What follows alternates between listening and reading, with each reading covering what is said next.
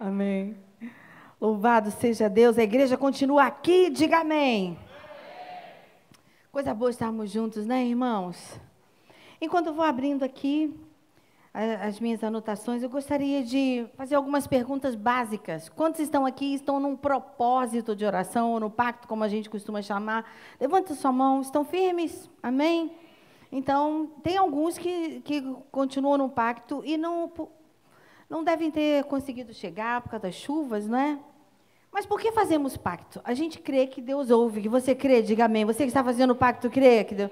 Mas você está vendo Deus aqui, a gente não tem alguém visualizando a presença do Senhor. Alguém está tendo uma visão aqui, vendo a pessoa do Senhor Jesus? Alguém está vendo? Não, né? Mas todos cremos que Ele está presente. Diga aleluias. Nós então somos daqueles que não precisam ver para crer, certo? Diga amém outra vez. Eu preciso animar você. Porque eu preciso te lembrar que esse Deus invisível, porém totalmente crível e presente, fiel, esse Deus está aqui hoje e ele tem falado ao seu povo. Você tem ouvido a voz do Senhor nesse lugar? Diga amém. Você lembra de alguma coisa que Deus está falando com você? Está lembrado aí? Ou você esquece? Vamos fazer um silêncio, né, minha gente? Nada, não é um silêncio constrangedor, mas a questão é que, como Deus é maravilhoso, Deus fala e repete. Você pode dizer amém? Deus fala e repete, porque Ele sabe que algumas meires precisam do review, ele precisa de um repeat, ele precisa de uma coisa assim que volte muitas vezes. Você também, Paulinho? Glória a Deus. Amém, irmãos? Então o nosso Deus fala e continua falando. A palavra, o verbo, ele falou no passado, continua falando hoje. Diga aleluias por isso. E o Senhor tem falado conosco, irmãos, nessa igreja. Eu fiz algumas anotações de como o Senhor impactou meu coração através de algumas frases que eu anotei, tirei das muitas que eu costumo anotar. Mas enquanto isso, abra sua Bíblia no Evangelho de Mateus.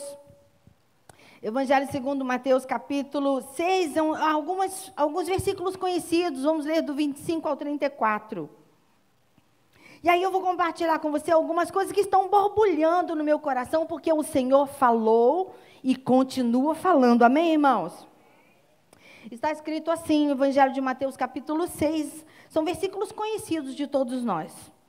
Diz assim, no versículo 25. Vamos ficar de pé? Esqueceram, né? Eu esqueci também, lembrei agora. lembrei agora. Vocês têm que ajudar o pastor a não esquecer, ué. Né? Estamos todos, digam amém. Por isso digo a vocês, eu estou usando a nova ao meio da atualizada. Está no mesmo, né? Não se preocupem com a sua vida, quanto ao que irão comer ou beber, nem com o corpo, quanto ao que irão vestir. Não é a vida mais do que o alimento? E não é o corpo mais do que as roupas? As mulheres às vezes dão uma pausa nesse negócio, né? Porque a gente tem mais roupa do que precisa, né, Paulinha? Então, vamos de novo. Não é o corpo. não é a vida mais do que o alimento. Não é o corpo mais do que as roupas. Observem as aves do céu, que não semeiam, não colhem, nem ajuntam em celeiros.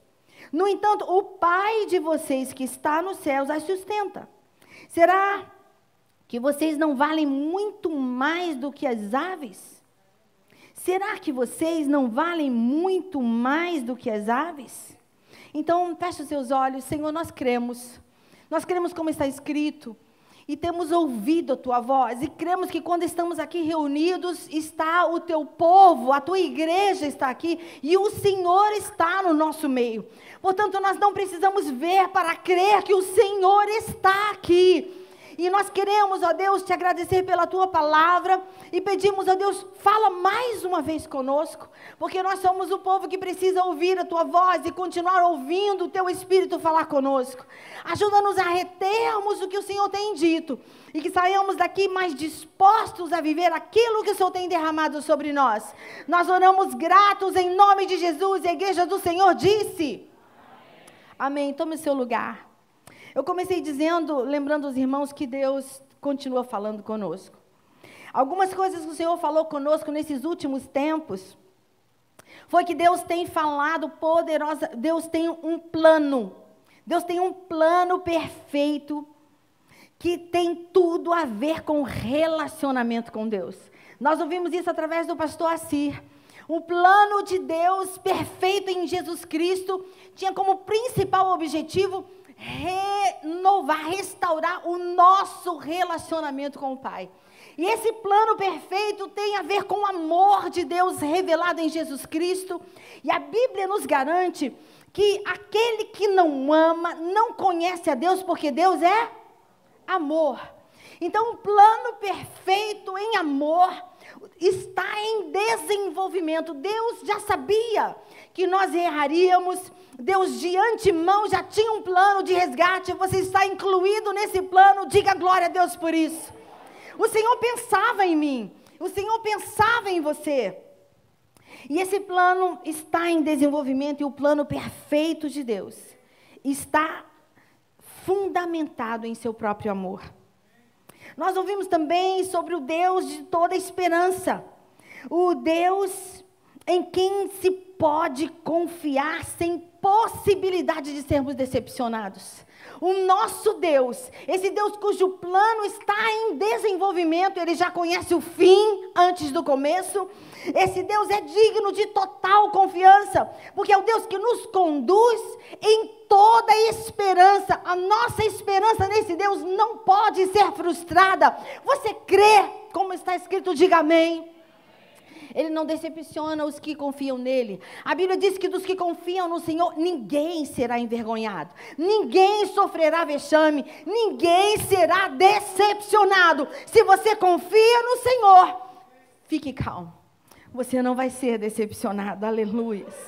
Bendito seja o nome do Senhor, o nosso Deus de toda esperança. Deus fala e cuja voz pode ser ouvida de várias maneiras. Nós ouvimos isso através do nosso pastor Patrick. As nós, o Senhor fala através dos terremotos, o Senhor fala através de trovões, de raios, de bonança. Deus fala também através de sussurros. Alguém tem dificuldade? Nessa do sussurro eu ia ter dificuldade. Você tem. Porque eu sou daqueles que precisam de um trovãozinho, você também. Então Deus sabe disso. Portanto, nós podemos ouvir a voz do Senhor, porque o nosso Deus fala de muitas maneiras. O nosso Deus sabe alcançar a todo e qualquer coração, porque o nosso Deus é perito em corações. Aleluias. Bendito seja o nome do Senhor. Lá em 1 Reis, capítulo 19, ele fala através do sussurro, depois de muitos outros eventos. Eu, como Elias, ia ficar buscando no meio daquela daquela tremendeira, né? Mas aí o Senhor vem e fala no sussurro, acontece que ele fala. Ele fala, e isso me anima, irmãos. Porque o Senhor me vê, Ele te vê. Você já ouviu Deus falar particularmente a você em algum momento da sua história? Levante a sua mão e diga amém. Esse Deus pessoal, e se importa conosco, isso me encanta no nosso Deus. A voz do Senhor tem repercussões, nós ouvimos através da pastora Ana Paula. A voz do nosso Senhor tem o objetivo de impactar diretamente nos nossos planos. Deus já mudou seu plano em algum momento? Ele já mudou o meu várias vezes. Às vezes eu penso, Deus, o Senhor é bom, como diria o pastor, eu, eu fico parafraseando o pastor Richard. Que o nosso pastor Richard, quem conhece o pastor Richard? Então o pastor Richard diz assim: Deus é maravilhoso, Deus é poderoso, é tremendo, mas Deus tem um senso de humor sinistro. e aí Deus faz isso comigo, porque quando eu penso que eu estou quietinha, aí Ele fala alguma coisa que me tira daquela quietude. E é exatamente por isso que eu sei que é Ele.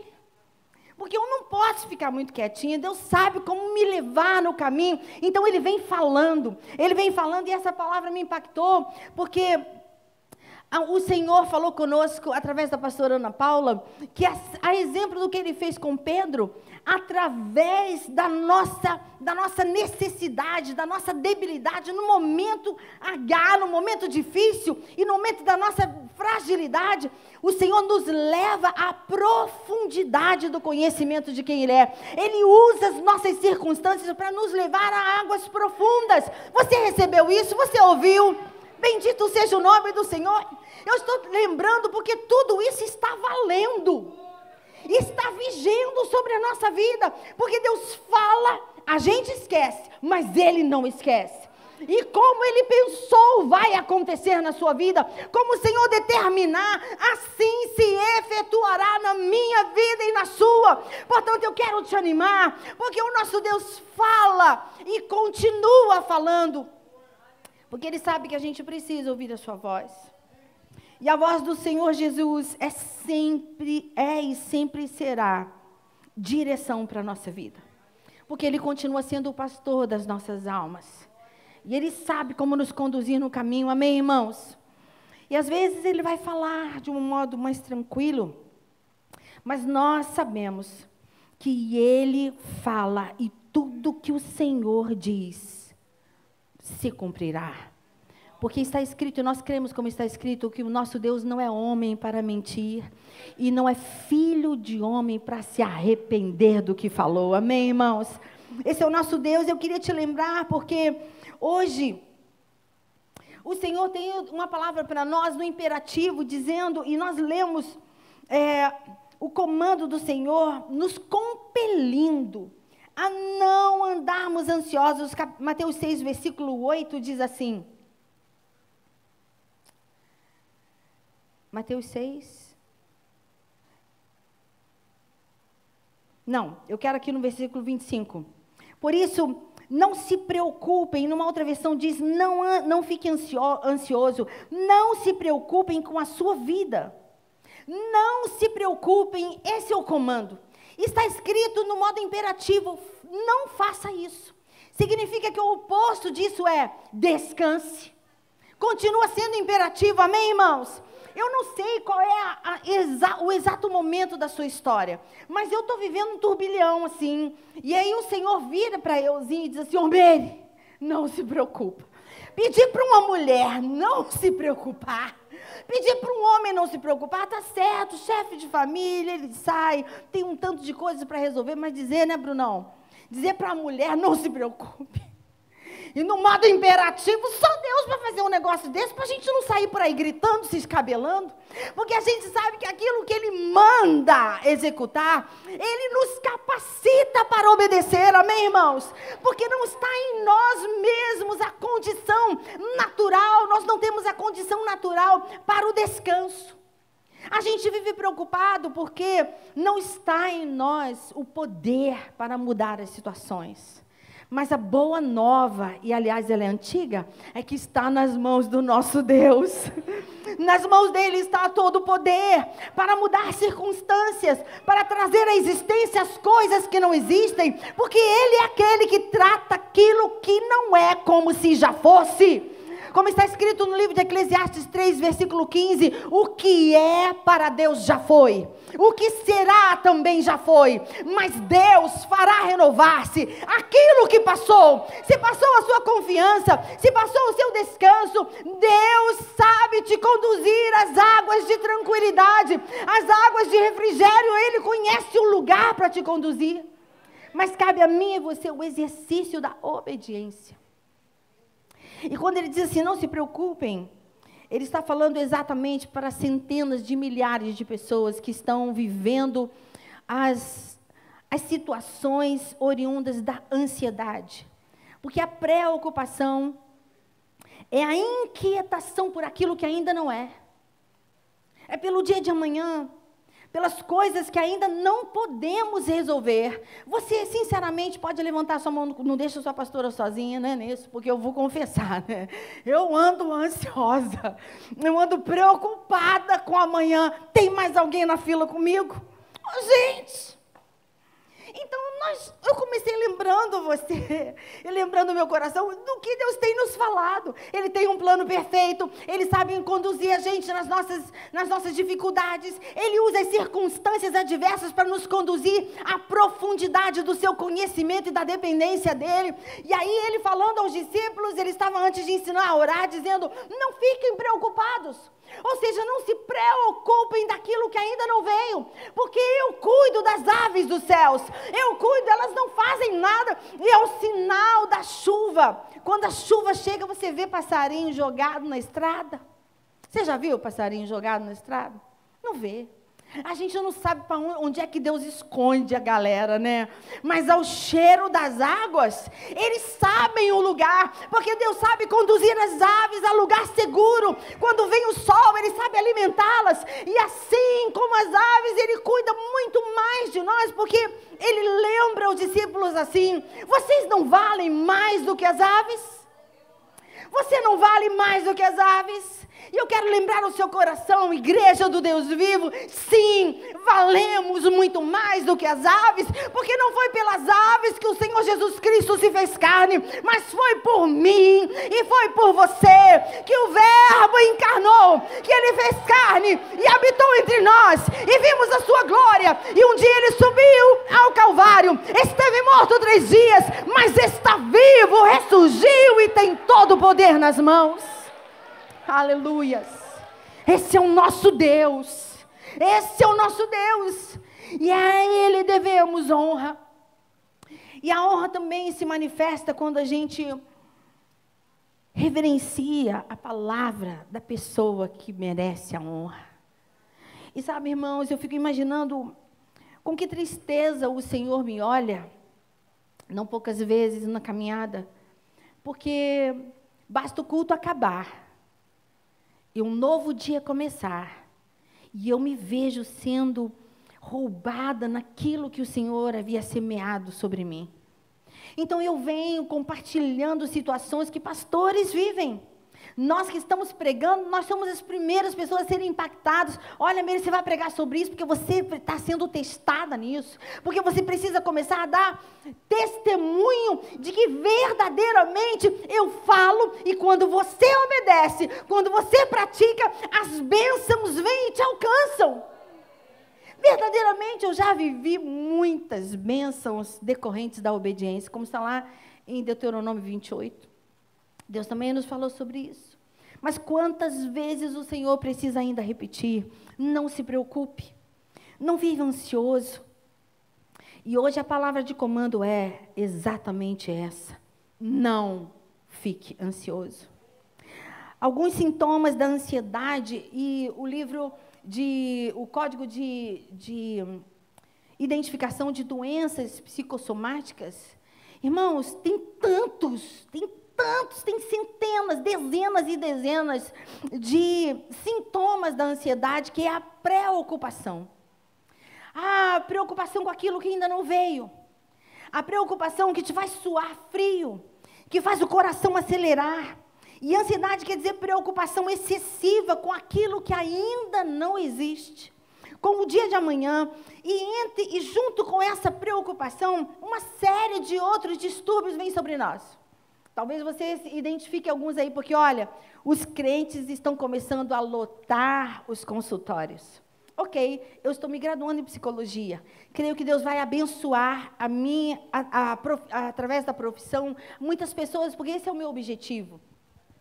Mas, irmãos, eu fico pensando, será que estamos lotando os consultórios porque está faltando em nós algumas reações à voz do nosso pastor.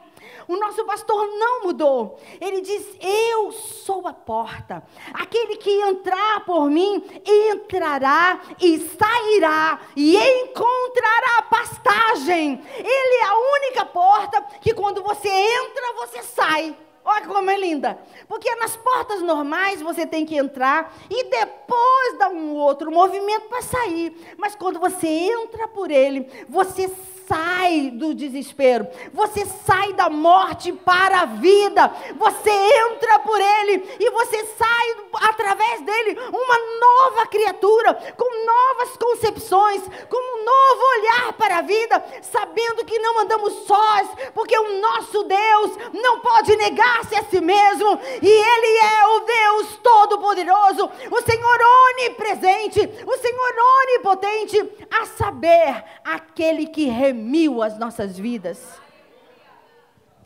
Então eu não sei como está o seu coração, se você se encaixaria nessas centenas de, de exemplos, de circunstâncias, de sintomas da ansiedade, da preocupação, mas acima de tudo, Ele está.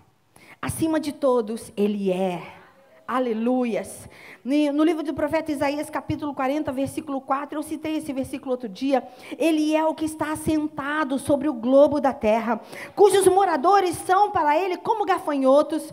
Ele é o que estende os céus como cortina e os desenrola como tenda para neles habitar, o que faz voltar ao nada os príncipes e torna coisa vã os juízes da terra. Eu não sei se você precisa de uma sentença, de um deferimento de uma numa causa, você está precisando que um juiz se mova, que ele veja o seu processo. Nós temos acima desses juízes da terra o Senhor dos senhores, aquele que torna em nulidade os juízes da terra. Esse é o nosso Deus que julga as nossas causas, que age em nosso favor. Então nós temos tudo para descansar. E o comando é o mesmo. Não se preocupe. Eu sei do que você precisa. Eu conheço a sua causa antes de você começar a orar por ela. Eu conheço o começo antes do fim. Aleluias. Eu conheço o fim antes do começo. Ele sabe tudo antes das palavras nos, virem, eh, nos chegarem à boca. Esse é o nosso Deus. Nós temos a nosso favor e em nós o único Deus que trabalha. Já ouviu falar de algum Deus que trabalha? O nosso Deus garante a sua palavra. Ele trabalha, ele mantém a sua palavra viva. O Senhor, o nosso Deus, é o único Deus que trabalha no turno da noite. É o único Deus que trabalha enquanto você dorme. Está escrito que aos seus ele dá enquanto. Então vai dormir. Dorme, durma, durma tranquilo. E repete aquele versículo que a gente aprendeu quando a gente era criança: em paz me deito e logo pego. Sem tomar melatonina, né? sem tomar triptofano, sem tomar maracujina que, que você está tomando? Então, eu repetia esse versículo quando era pequena. E olha, eu dormia tranquila, eu não temia. E aí, de vez em quando, eu vivia na pandemia uma circunstância que o sono não vinha, o sono não chegava. Eu estava passando por um vale tão, tão, tão profundo de lágrimas. As circunstâncias eram tão contrárias à minha realidade, aquilo que, que eu tinha planejado, e eu não conseguia dormir. E aí, eu, e aí, pastor, agora você está falando. É verdade, eu não te falei que ia falar de coisas que eu ouço. Porque o Senhor vive se repetindo. Mas o Senhor também me assistiu naquele vale de lágrimas. O Senhor esteve comigo, o Senhor andou comigo ali. E o Senhor me tirou, porque através dele eu entrei no vale, mas eu saí do outro lado, aleluias. O Senhor enxugou as minhas lágrimas. Ele me deu um novo cântico de louvor. E aí eu estou vivendo esse novo tempo. Porque enquanto a minha noite durava, aquele que não dormita, aquele que não cochila. Está escrito em Isaías 64, 4. Porque desde a antiguidade não se ouviu, nem com ouvidos se percebeu, nem com os olhos se viu um Deus além de ti, que trabalha para aquele que nele espera. Aleluias. Você está esperando no Senhor, Ele está trabalhando. Teus olhos não conseguem ver como agora não conseguimos, mas nós cremos e percebemos a Sua presença. Vai dormir, Ele vai trabalhar no turno dessa noite. Vai dormir. Aleluias, aleluias. Ele continua sendo o socorro que não se vê com olhos naturais. Salmo 121, de 1 a 8, diz: Eleva os meus olhos para os montes, e momentaneamente eu me pergunto de onde me virá o socorro. Já perguntou, já se perguntou isso, e agora, Senhor, eu não estou vendo nada. Deus não precisa que você esteja vendo nada, porque Ele é aquele que pode trazer à existência as coisas que não existem. Que Deus é esse? Aquele que moldou o homem do barro, está sabendo? O barro, os homens. É. Uhum. Pegou aquele barrinho. Foi? Os homens que estão aqui, digam. Está precisando. Os homens. Oh, foi? Está ficando bom. Então, esses homens. Ui, tá ficando Tem que pegar eles de surpresa. Então, eu fiz, foi, foram feitos do barro, sabe como? Aquela argilazinha. Um pedacinho outro ali, tinha umas coisinhas assim, um os matinhos, o Senhor foi separando, tirando as minhoquinhas, os negocinhos dali daqui, e fez aquele homão, né não, doutor? Fez aquele homão e daí soprou. E aquilo que nem existia passa a existir com requintes de qualidade. Não é não, minha gente? Pode aplaudir esse Deus maravilhoso.